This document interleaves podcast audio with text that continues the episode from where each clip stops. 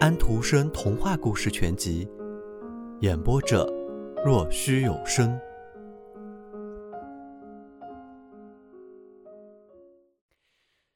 太阳落下去了，晚钟正在响着。不对，不是教堂的钟声，而是派德奥克斯的青蛙在池塘里叫。很快，它们也不叫了，一片寂静，连一声鸟叫都听不见。鸟儿全都休息了，猫头鹰一定也不在巢里。他经过的树林和海滩都是静悄悄的，他可以听到自己走在沙上的脚步声。海上没有水波，外面深海中更是一片寂静。海里有生命的和已经死掉的全都杳无声息。安妮丽丝贝特走着，什么都不想，就像人们说的那样，她脱离了自己的思想。但是思想并没有脱离他，思想从来没有离开过我们，他们只是在打盹。那些在停止的支配着的人的活思想和那些还没有活跃起来的思想都是这样。思想当然能活动起来，他们可以在心里活动，在我们头脑中活动，或者跑来控制着我们。善有善报，都是这么写的。罪恶中则伏着死机。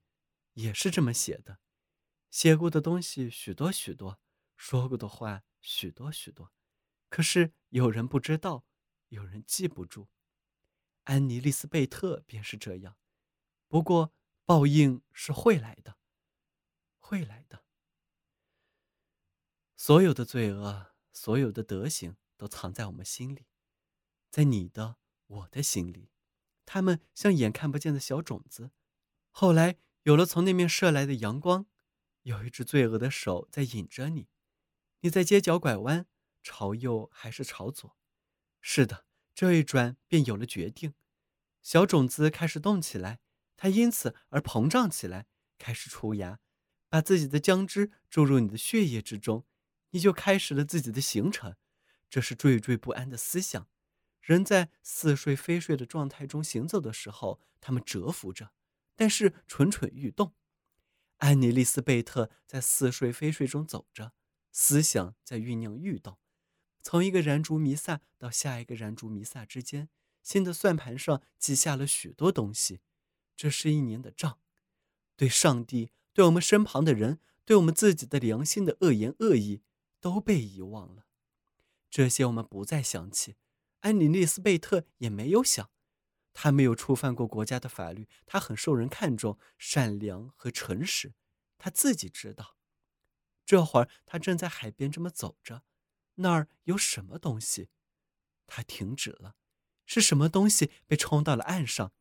是一顶破旧的男人帽。落水遇难的人是谁？他走近一些，站住瞧了瞧。哎呀，那里躺着的是什么呀？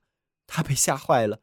那里并没有吓人的东西，只是一堆海草尾干缠住了横在那里的一大块长条石，看上去就像是一个人。可是他被吓坏了，在他继续往前走的时候，他想起了他还是一个孩子的时候听到那些关于贪魂的迷信传说，就是那些被冲到欢滩上没有被埋葬掉的游魂，贪尸，就是那死尸，那没有什么。可是他的游魂、贪魂却会跟随单独的过客，紧紧地附在过客身上，要他背他到教堂坟园，埋在基督的土地上。他这样喊叫：“背牢，背牢。”在安妮丽丝贝特重复这几个字的时候，他突然想起了他的梦，非常清晰、活生生的。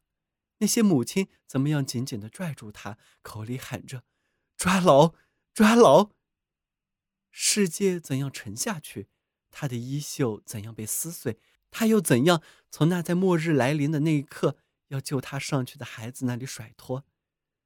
他的孩子，他自己的骨肉。他，他从来没有爱过，是的，连想都没有想过。这个孩子现在落到了海底，这个孩子会像瘫魂一样来喊：“背牢，背牢。”把我带到基督的土地上去。他正在想的时候，恐惧在后面紧紧的追赶着他，于是他加快了步伐。恐惧像一只冷酷潮湿的手压到了他的心房上，压得他快窒息掉。他朝海边望出去，那边变得昏沉起来，一阵浓雾涌起来，盖住了矮丛和树林，那形状令人看了奇怪。他转过身来看身后的月亮，它像一个无光的苍白圆盘，就好像有什么东西重重的拽住他躯体的各个部位。背牢，背牢，他想到。而当他再次转身来看月亮的时候，他觉得他的白色的脸庞就紧挨在他的身旁，稠浓的雾像一块裹尸体的纱垂在他的肩上。贝劳，把我带进基督的土地里去。他能听到这样的声音，他真的也听到一个十分空洞、十分奇特的声音。它不是池塘里青蛙的声音，也不是渡鸦、乌鸦的声音，因为你知道。这些东西他并没有看到。把我葬掉，把我葬掉，这样的身影在想着。是的，这是他那躺在海底的孩子的贪魂。要不是把他背去教堂的坟园和墓地，把他葬到基督的土地里，他是不会得到安宁的。他要到那里去，他要在那里掘坟。他朝着教堂所在的方向走去。这时，他觉得背上的负担轻了一些，他消失了。于是，他折回身来，走上那最短的路回家。可是，这时那负担又沉重起来。背牢，背牢，听去就像是青蛙的呱呱叫，又像是鸟的悲鸣，声音非常的清楚。把我葬掉，把我葬掉。雾气很冷很湿。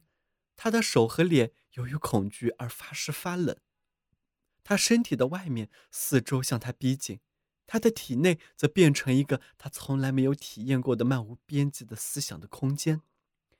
在北国这边，成片的山毛榉会在一个春天的夜晚完全绽吐出新芽，在第二天的阳光中，这些树木便焕发出它们的青春嫩绿的光辉。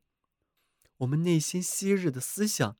语言和行动播下的罪恶的种子，也会在一秒间发芽生长出来。它在良心苏醒的一刻发芽生长，是上帝在我们最意想不到的时候唤醒它的。这时，什么借口也没有了，事实就在那儿作证。思想有了语言，这语言世界各处都可以听到。隐藏在我们内心尚未泯灭的东西，使得我们恐惧。我们的傲慢和放纵自己的思想所播下的东西，使我们恐惧。心藏着所有的德行，但也保留着一切罪过。他们在最贫瘠的土壤里也会生长。